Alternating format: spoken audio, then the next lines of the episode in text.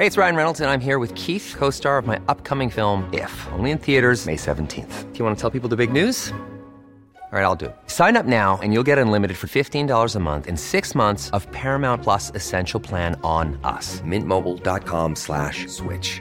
Upfront payment of $45 equivalent to $15 per month. Unlimited over 40 gigabytes per month. Face lower speeds. Videos at 480p. Active Mint customers by 531.24 get six months of Paramount Plus Essential Plan. Auto renews after six months. Offer ends May 31st, 2024. Separate Paramount Plus registration required. Terms and conditions apply if rated PG. I'm Sandra, and I'm just the professional your small business was looking for. But you didn't hire me because you didn't use LinkedIn jobs. LinkedIn has professionals you can't find anywhere else, including those who aren't actively looking for a new job but might be open to the perfect role, like me. In a given month, over 70% of LinkedIn users don't visit other leading job sites. So if you're not looking on LinkedIn, you'll miss out on great candidates like Sandra. Start hiring professionals like a professional. Post your free job on linkedin.com/people today.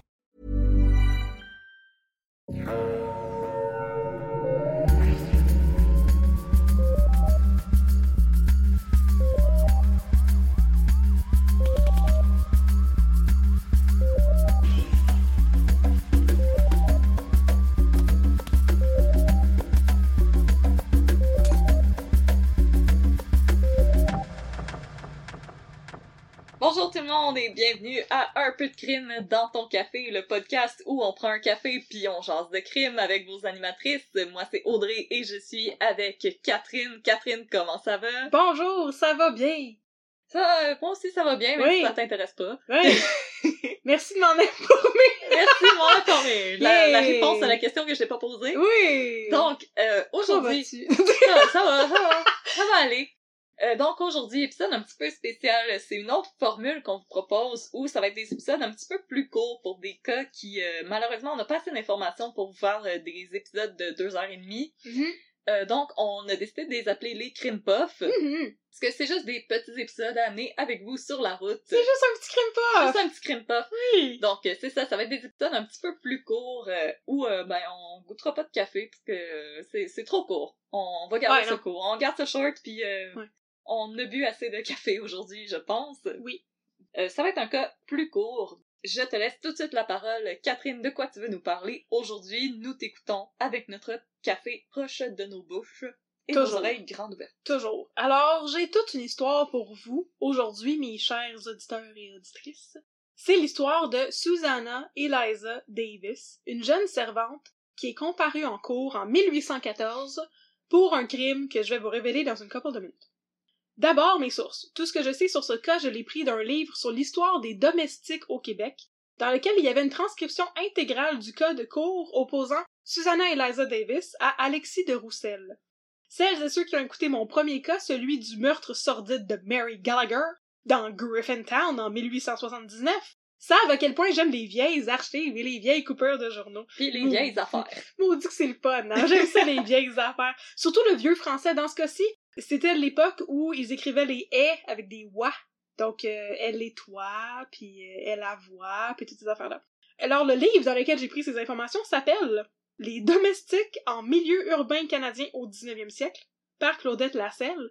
Et étrangement, c'est publié par Environnement Canada et disponible en ligne gratuitement en anglais et en français. Ben voyons donc, quelle aubaine! C'est vraiment incroyable. Par Environnement Canada. Par Environnement Canada. Ben, c'est, ils, ne- rendent, ils rendent notre environnement propre. Je ne vois pas le rapport entre Environnement Canada et l'histoire des domestiques en milieu urbain. Mais en tout cas, apparemment, ce lien existe.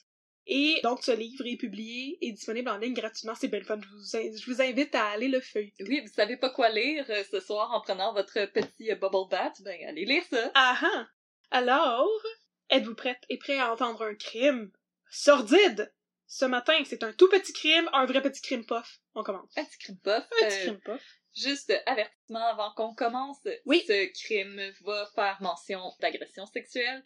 On vous avertit avant. Si vous ne voulez pas en entendre parler, c'est correct. On vous aime quand même. Vous pouvez passer au prochain épisode et on vous dit à la prochaine pour remettre du crime dans votre café. Et si vous restez, eh bien, voici l'histoire de Susanna Davis. Notre histoire commence en 1814 et notre protagoniste, Susanna Eliza Davis, a 17 ans. Elle est une servante au Québec dans la région de Beauport. En janvier 1814, elle arrive à Beauport pour travailler pour une certaine Madame Duchesnay. Duchesnay? J'ai jamais su comment ça. Duchesnay. Mais lorsque Susanna arrive à la maison de Madame Chose, elle se fait dire que la job a été donnée à une autre jeune fille et que Susanna ne serait pas capable de faire le travail de toute manière. Ben là, il laisse même pas sa chance de montrer ses skills de ballet. Non, je suis pas trop sûre pourquoi qu'elle ait dit ça, c'est pas super sympathique. Dans tous les cas, Madame Duchesnay n'est pas super fine avec Susanna. En fait, elle refuse de l'héberger ou même de la laisser se réchauffer près du feu. On se rappelle qu'on est en hiver en janvier 1814 puis il fait fret en petit pépère. Si t'étais dans un roman de Charles Dickens, tu finiras pas bien, Madame Chose. Non, c'est ça. Mais Madame Chose dit à Susanna de s'en aller en ville en- avant qu'il fasse trop noir puis avant qu'il fasse trop froid pour se trouver un endroit où rester. Alors, Susanna Davis... Elle pourrait rester chez vous, mais whatever. Oui, mais Madame Duchesne n'est pas d'accord, ok? Bon. Alors, qui est donc cette jeune Susanna Davis, notre héroïne des belles histoires des pays moyennement d'en haut? Susanna Davis, justement, est un petit peu comme Oliver Twist, ou une héroïne de roman de Charles Dickens. Elle est la fille d'un militaire qui la met en pension chez des étrangers dès l'âge de 11 ans. Il la met en pension chez les Trenk. Tu parles d'un nom de famille. Trenk. Trenk. T-R-E-N-K. Écoute, on va trinquer à ça. C'est un nom à coucher de war. Alors, Susanna reste quatre ans là-bas, même si ça ne se passe vraiment pas très bien et qu'elle est maltraitée et battue par Madame Trenk. Par la suite, elle s'en va vivre chez un certain monsieur Derouin. À ce moment-là, elle a 15 ans et elle commence à être activement une domestique dans la maison. Elle a une précarité d'existence pas mal intense et elle fait neuf maisons différentes en trois ans pour finalement aboutir à Beauport, chez Madame Duchesnay et ensuite chez les Roussel. Alors, après faite mettre dehors par Madame Duchesnay, Susanna aboutit chez Monsieur et Madame de Roussel. Elle connaissait déjà la famille, mais l'histoire ne spécifie pas d'où elle les connaissait. Tout ce qu'on sait, c'est qu'Alexis de Roussel et sa femme tiennent un magasin. Ils ont deux enfants en bas âge, et si on se fie à l'information très fiable que je vous présente à l'instant, qui veut que les gens dans le temps se mariaient très jeunes, ben on peut en déduire que c'est encore un couple qui est très jeune. Je veux dire, tu te maries à comme 15 ans, t'as deux enfants, t'as peut-être début vingtaine. C'est des Tu jeunes personnes. vas 32. Mon histoire est pleine de trous, incluant l'âge des gens qui sont, qui sont impliqués dans cette histoire-là. On sait juste que Susanna, elle a 17 ans. Voyez-vous, tout ce qu'on connaît sur l'histoire de Susanna, sur son vécu ou sur celui de la famille de Roussel, c'est ce qui est inclus dans les papiers de la cour. Donc, il y a beaucoup de choses qui sont, euh, qui sont écartées parce que c'était pas vraiment pertinent. Puis, justement, il y a beaucoup de choses du vécu des de Roussel ou euh, du lien unissant Susanna à cette famille-là qui est, ben, complètement mis de côté. Puis complètement écarté des papiers de cour. Ben, c'est ça. À la cour, tu passes pas ton temps à raconter ta vie et ton vécu, fait que ça. Il y a beaucoup de choses qu'on connaît pas. avec euh, le cas de Madame Gallagher, euh, des fois, Oui. je suis pas trop sûre, mais bon, peu importe. Non, j'avoue que ces gens-là, ils passaient beaucoup de temps à raconter leur vie en a- il y cours. avait pas grand chose d'autre à faire. Mais anyway, pour cette raison-là, ben, on a très peu d'informations sur qui était Alexis de Roussel, qui est l'antagoniste de notre cas. Ce qu'on va apprendre bien vite, par exemple, c'est qu'il était pas ben ben fin. Susanna Davis arrive donc chez les Roussel, chez les deux Roussel, pardon, et leur demande de demeurer chez eux jusqu'à ce qu'elle puisse avoir une place chez Madame Duchesnay. Et ils acceptent. J'imagine qu'elle fait du ménage pour eux, parce que Susanna est une domestique, et c'est pour ça, c'est sans doute pour ça, qu'elle justifie le fait de rester là. Elle demeure avec eux pour environ un mois, puisqu'elle arrive en janvier et que l'incident que je vais vous raconter maintenant se passe le 23 février 1814. Fait que au moins un mois qu'elle passe chez les deux Roussel. En tout cas, le 23 février 1814, c'est le mardi gras. Oh! Ce jour-là, Madame de Roussel quitte la maison vers 2 heures de l'après-midi pour on ne sait pas trop quoi. Madame de Roussel mardi yeet de chez eux. Donc, Madame de Roussel yeet de chez eux, laissant Susanna seule à la maison avec Alexis de Roussel et leurs deux enfants, bref, pas si seule que ça. Susanna travaille toute la journée dans la maison et le soir, vers 18h, elle demande à Alexis de Roussel « Yous qu'elle est, la madame? » Elle apprend! You say qu'elle est Madame de Roussel? Susanna apprend que Madame de Roussel, dont euh, il s'est jamais spécifié c'était quoi le prénom, est partie pour Québec et ne reviendra pas coucher. Ah ben, coudon. En son absence, son mari en profite pour faire le gros party sale. Dans le témoignage de cours, Susanna dit, et je cite, Il y avait de la jeunesse là, dans le mardi gras, qui mangeait et buvait et chantait. Je ne les ai pas connus. Les festoyeurs endimanchés s'en retournent chez eux vers minuit. À ce moment-là, Susanna est déjà couchée. Comme elle a dit, elle les a pas connus. Elle fait Ouais, juste relater que les a gens pas faisaient party. Elle les a même pas regardés! C'était de la jeunesse. Oui. Fait que là, à ce moment-là, quand les festoyeurs endimanchés s'en retournent chez eux vers minuit, ben, Susanna est déjà couchée. Elle en avait assez du party et des festoyeurs du mardi gras.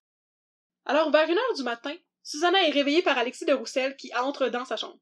Il a une chandelle à la main et de la nourriture. Il dépose la chandelle sur la table et propose de la nourriture à Susanna, qui est ben weirded out et euh, malaisée. J'ai j'ai pas faim à une heure du Elle, matin, elle est euh, très mal à l'aise. Ben, c'est ça. Il est une heure du matin puis elle dormait, tu sais. Merci bien, mais non. Fait que là, Alexis de Roussel lui dit qu'il veut coucher avec elle et qu'il n'ira pas dormir si elle ne couche pas avec lui. Euh, ben, pas une manipulateur. chance. C'est ça. une chance que tu t'en un lunch. Elle refuse. Alors il la pousse sur le lit pour la brutaliser. Elle se débat et elle lui dit N'avez-vous pas honte Mais non, on dirait bien qu'il n'a pas honte pantoute. Elle a peur, il la prend par la gorge, c'est un bel écœurant. Là, tout à coup, l'histoire prend une tangente. Susanna raconte à la cour que pendant qu'elle se fait agresser, elle croit apercevoir dans le coin de la chambre un fantôme. On dirait, et je cite, un homme sans tête avec des grandes cornes. Fait ok, fait les, les cornes, ils flottent dans le vide. par-dessus le cou. Ou les épaules. Euh, Ben, c'est peut-être un homme sans visage. Il y a peut-être un Ah. problème dans, son- dans sa description. ok. Envoyez-nous vos fan art. Oui! gmail.com. C'est comme le Slenderman avec des cornes. Oui, mais s'il vous plaît, pas trop épeurant les fan art, j'aime ça dormir. Oui, non, c'est ça. On, tient à notre sommeil. Donc, c'est ça. Pendant qu'elle se fait agresser, elle croit apercevoir dans le coin de la chambre un fantôme qui est un homme sans tête avec des grandes cornes. Fait que là, elle, elle crie à Alexis d'arrêter. Ben, et de euh, et de regarder dans le coin de la chambre, puis lui, il regarde, puis il dit, ben non, il y a rien là. L'agression dure une demi-heure, selon Susanna. Elle dit qu'il n'a jamais été, pendant qu'il l'agressait, il n'a pas été violent avec elle.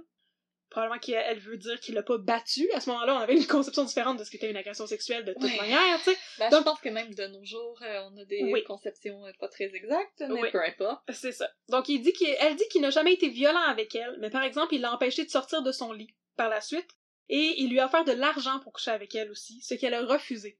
Ouais, parce que elle était pas euh, intéressée par la prostitution. Après coup, il l'empêche de sortir du lit, et chaque fois qu'elle essaie de se lever, il l'empêche de sortir de la chambre.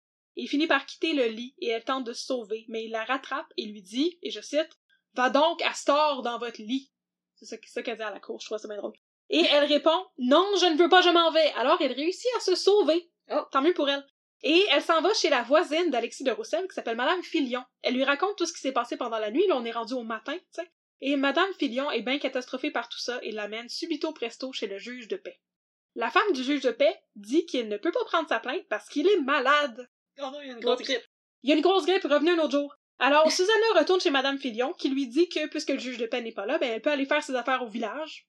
Je je sais pas trop, là. Tu peux aller magasiner, là, le Simon. Ouais, tu peux, tu peux aller magasiner, ou je, je sais pas trop qu'est-ce qu'elle Faire faire. Anyway, elle euh. travaille pas, c'est pas très clair. Mais en tout cas, elle lui dit d'aller faire ses affaires au village, et Madame Filion l'amène chez Mesdames Bowen et Gaspé, où Susanna va pouvoir rester pour la nuit, loin du méchant Alexis de Roussel.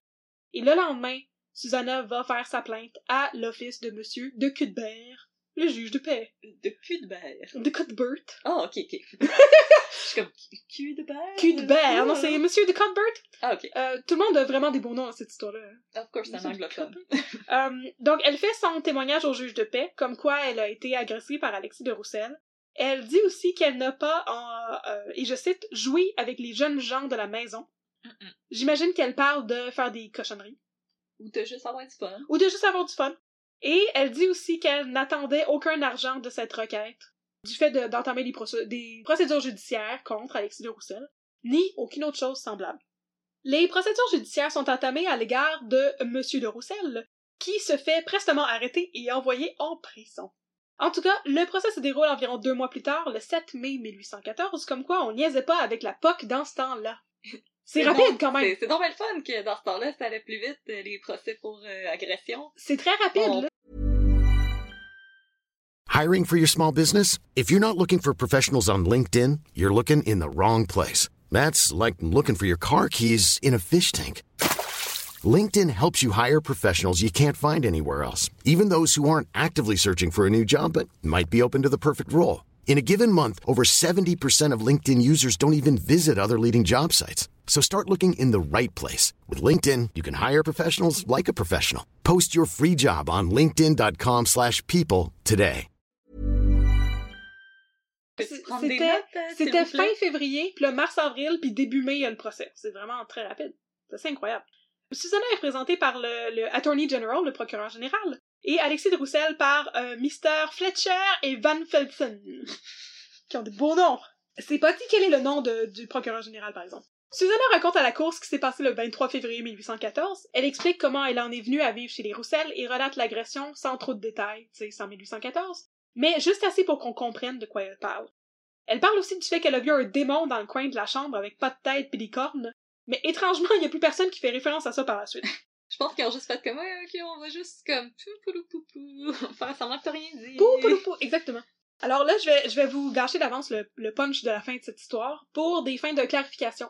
En tombant sur ce cas, sur l'Internet, j'avais lu qu'Alexis de Roussel avait été innocenté parce que Susanna avait l'air trop sympathique. Bref, qu'elle passait pour une gourgandine aux mœurs légères qui couraillait à gauche puis à droite. Qui avait le coude léger. Qui avait le coude léger. Et les genoux aussi. Mais la vérité, c'est que c'est pas exactement ça qui s'est passé. Ce qui s'est passé, c'est qu'après le témoignage de Susanna, la couronne a fait venir trois témoins, dont un au nom illisible sur le papier et le juge de paix, pour témoigner de... on sait pas trop quoi. Honnêtement, c'est pas clair. Je vais vous lire un témoignage, justement celui du monsieur dont le nom est illisible, juste pour vous démontrer à quel point il raconte... C'est ça, c'est juste pour vous démontrer à quel point il raconte pas grand-chose, en fait. Ça, c'est censé être un, un, témoin qui est là du côté de la couronne, pour défendre Susanna. Il dit... la maison du prisonnier est sur la grande de Beauport. Le mot est illisible. Henri Vallée demeure à côté, vis-à-vis sont les maisons de Pépin et de l'Espérance, et de l'autre côté est notre maison. Quand Susan la Davis... réponse à la question que je ne t'ai pas posée. Exactement. Quand Susan Davis est toi chez nous, sa plainte est toi par rapport à ces hardes que le prisonnier refuse de lui donner. Donc, en gros, le monsieur au nom illisible témoigne pour la couronne, on s'en rappelle, et vient en cours pour dire que il a possiblement hébergé Susanna, qu'il appelle Susan, et que lorsqu'elle était chez lui, elle disait qu'elle avait porté plainte contre De Roussel parce qu'il avait volé son linge, pas parce qu'il l'avait agressé sexuellement. Je sais pas trop en quoi c'était censé aider le cas de la couronne, cette histoire-là. Ensuite, la défense embarque, avec messieurs Fletcher et Van Passen. Ils font témoigner onze témoins différents dont les noms sont tous lisibles et qui font des témoignages ben, ben incriminants. D'abord, bien sûr, malheureusement, il y a du shaming. Donc on essaie de blâmer Susanna pour ce qui lui est arrivé. D'abord, Pierre Langevin dit qu'il a vu Susanna prendre des libertés et sauter sur le dos du prisonnier, ce qui lui semble être une forme de badinage. Ou elle a juste trop bu puis elle a oublié comment qu'on marche. Exactement. Comme ça, ça, ça m'est absolument jamais arrivé. Jamais. Jamais. Ensuite, Jean Vallée, un voisin, dit qu'il a vu Susanna Davis arracher la pipe de la bouche d'Alexis de Roussel avec un air euh, amusé et taquin. Peut-être qu'elle voulait dire d'arrêter de fumer en dedans ça pue! Ça se peut. Ensuite, Charles Giraud a dit qu'il a vu Susanna avec son bras alentour de lui, lui étant Alexis de Roussel. Et finalement, Auguste de Guise dit, et je cite, Elle m'a paru un peu trop libre pour une fille discrète. Euh, whatever that means. Bref, on essaye de dire que Susanna euh, Euh, euh, accouche à gauche et à droite, puis elle peut pas s'être possiblement fait agresser. Ce que, on sait bien que c'est pas vrai du tout. Eh non. Non, on sait bien que ça n'a aucun fondement dans la réalité. Puis je veux dire, même, même si ça avait été l'autre réalité, Oui. qu'elle avait eu plusieurs amants Oui. et plusieurs amantes. Oui. Il y a rien qui excuse rien. Y a rien qui excuse rien. Et ça n'empêche pas qu'elle a possiblement été agressée par Alexis de Roussel. Et qu'elle a vu un fantôme. Et qu'elle a vu un fantôme. Ensuite, Marie-Louise Parent explique à la cour qu'elle a jasé du cas avec Susanna, qui lui a dit qu'elle voulait porter plainte parce que sinon, tout le monde dirait qu'elle a consenti et elle perdrait son honneur. Là, à mon sens, on commence à se rapprocher de la vérité. Marie-Louise Parent a aussi fait une autre révélation. Elle spill de tea quelque chose de rare. Oh oh oh. En effet, elle avoue à la cour que, et je cite, si elle y perdait son honneur, elle aurait toujours de l'argent, et que Susanna espérait gagner 10 louis si Alexis de Roussel était trouvé coupable. Trois autres femmes font aussi des révélations qui vont dans ce sens-là. À l'issue du procès, le juge déclare Alexis de Roussel non coupable sous prétexte que, on s'en rappelle, Susanna a dit à la cour qu'elle n'espérait pas recevoir d'argent de ce jugement, mais que, tu sais, quatre femmes ont témoigné qu'elle leur avait dit espérer recevoir du cash. C'est contradictoire. Et elle dit aussi avoir oublié où elle est allée vivre quand elle a quitté la maison de Madame Bowen l'été passé. Je comprends pas trop c'est quoi ce détail-là. Que je crois qu'il y avait un creux dans son histoire parce qu'elle avait habité dans neuf maisons en trois ans, comme on l'a dit. Mais c'est ça, il y avait un petit creux, puis il y avait un moment où est-ce savait pas exactement où elle avait résidé. Et là, le juge dit, et je cite, If she forgets a fact so recent, she may forget others. If she conceals it, she may conceal other facts. Donc, si elle oublie un fait si récent, elle peut en oublier d'autres. Si elle cache quelque chose, elle peut cacher d'autres faits. Et pour cette raison-là, parce qu'elle aurait possiblement menti en cours, donc commis de la perjure, parjure, Parjure. la parjure, perjury, en. Perjury! Donc, puisqu'elle a commis de la parjure, le juge déclare Alexis de Roussel non coupable. Ici, à un peu de crime, on ne fait pas de victim blaming. Jamais. Jamais de la vie. C'est jamais de la faute des victimes. C'est toujours exclusivement de la faute des abuseurs et des abuseuses. Ici, malheureusement, on n'aura jamais le fin mot de l'histoire. Parce que ça s'est passé en 1814. Tous les gens qui sont impliqués dans ce cas-là sont décédés depuis très longtemps. Le fait est que c'est probablement une des premières fois qu'une victime de viol se faisait dénigrer et ridiculiser en cours, ce qui est un phénomène qui, on le sait, existe encore de nos jours. Ne serait-ce que présentement avec le procès de Gilbert Rozon, le fondateur de. Juste pour rire, qui est en train de se dérouler de nos jours. Là. Ce n'est pas correct de Et- faire du victim blaming. Et on utilise encore la même excuse pour Gilbert Rozon, comme quoi les victimes veulent juste de l'argent. Les victimes veulent juste de l'argent, ça fait longtemps puis les détails sont flous. C'est à peu près ce qu'avait dit le juge en, en, en donnant sa sentence. Exactement, quand... En innocentant Alexis Roussel. Exactement. Et là, en plus, c'est une seule personne qui accuse une autre personne, et là, c'est, dans le cas de Gilbert Rozon, plusieurs personnes qui en accusent une. Ouais. Et je veux dire, pour la question de l'argent, c'est pas de nos affaires. Non. Qu'est-ce que les victimes recherchent, c'est pas de nos affaires. Non. La définition de la justice, on n'est même pas capable de s'entendre là-dessus. Puis je veux dire, on peut peut-être se questionner pourquoi en tant que société, on a décidé que pour tes troubles physiques et mentaux, pour s'excuser, on va te donner un montant X d'argent. Ouais. Comme par exemple, quand quelqu'un meurt et on te donne un montant d'argent en échange, pourquoi est-ce qu'on a décidé que la vie humaine et la dignité humaine, ça pouvait valoir tel ou tel montant d'argent? C'est un concept vraiment arbitraire. Je ça. pense qu'on peut aussi se questionner là-dessus et Oui. non sur les motifs des victimes Oui. qui leur appartiennent entièrement et qui ne sont pas là pour notre jugement à nous. Mhm.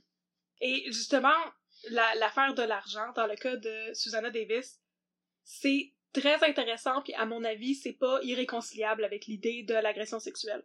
À mon avis, il est plus que possible que Susanna espérait recevoir de l'argent parce qu'après tout, elle était une domestique qui n'avait pas de travail fixe, puis elle avait juste 17 ans. Elle était une jeune fille pauvre.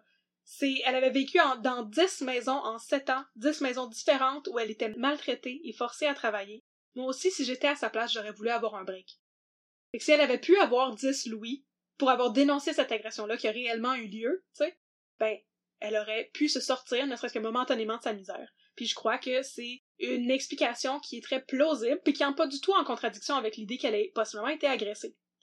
Et tout ça ne change rien au fait qu'il est possible qu'elle ait été agressée, bel et bien. Peu importe si elle voulait de l'argent ou non, peu importe si elle voulait préserver son honneur ou non. Après tout, à l'époque actuelle, en 2020, le chiffre officiel c'est 1 sur 3 et 1 sur 6 une femme sur trois et un homme sur six qui sont agressés au courant de leur vie ou victimes de violences sexuelles, donc du harcèlement sexuel ou une agression sexuelle. Bref, moi je crois qu'il faut croire les victimes, peu importe pour quelle raison elles se manifestent, les écouter, les soutenir. C'est tout le contraire que ce que fait la Cour dans le cas de Susanna Davis.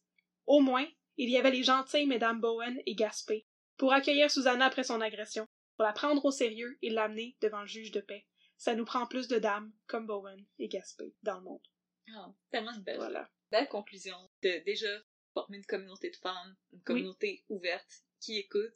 Puis tu connais mieux le, le système judiciaire euh, canadien que moi, mais je sais que aussi pendant longtemps, quand une femme se faisait agresser et qu'on allait euh, devant la cour, c'était plus une question d'avoir euh, atteint à la propriété d'un autre homme. Oui. Donc quand une jeune femme n'était pas mariée, on avait fait atteinte à la propriété de son père. Ouais. Et si la femme était mariée, c'était une atteinte à la propriété de son mari, Ouais. qui est un concept absolument euh, dégoûtant.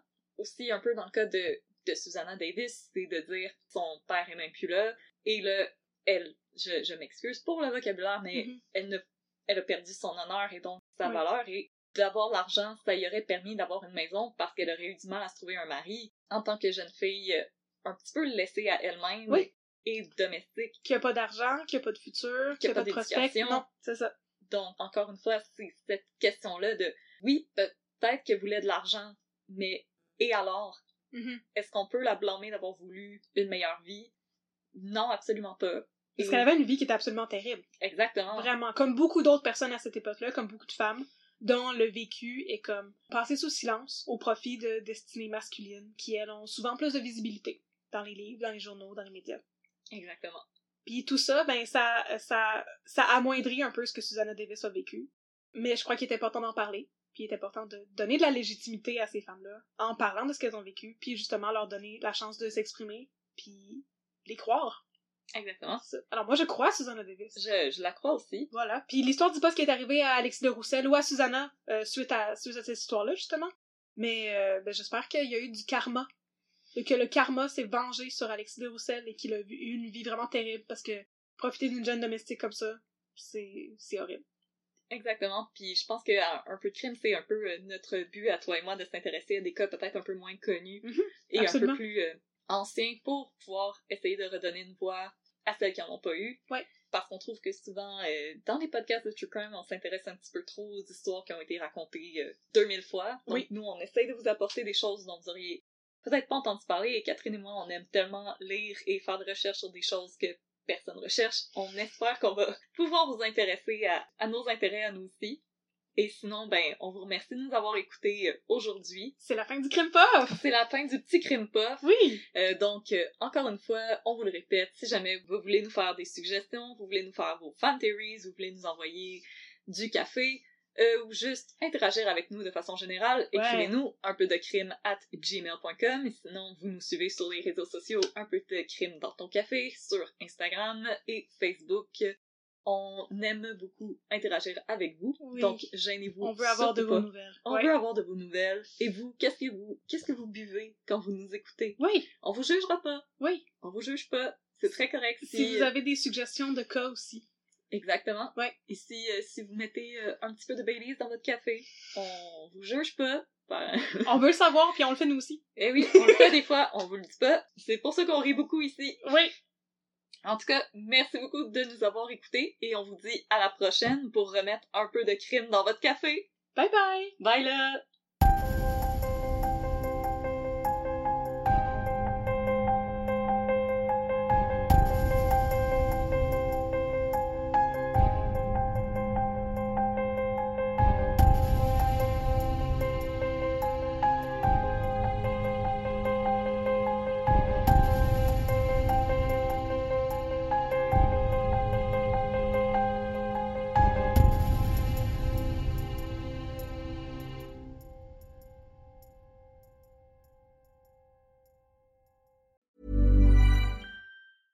Even when we're on a budget, we still deserve nice things. Quince is a place to scoop up stunning high-end goods for 50 to 80% less than similar brands. They have buttery soft cashmere sweaters starting at $50, luxurious Italian leather bags, and so much more. Plus, Quince only works with factories that use safe, ethical, and responsible manufacturing. Get the high-end goods you'll love without the high price tag with Quince. Go to quince.com slash style for free shipping and 365-day returns.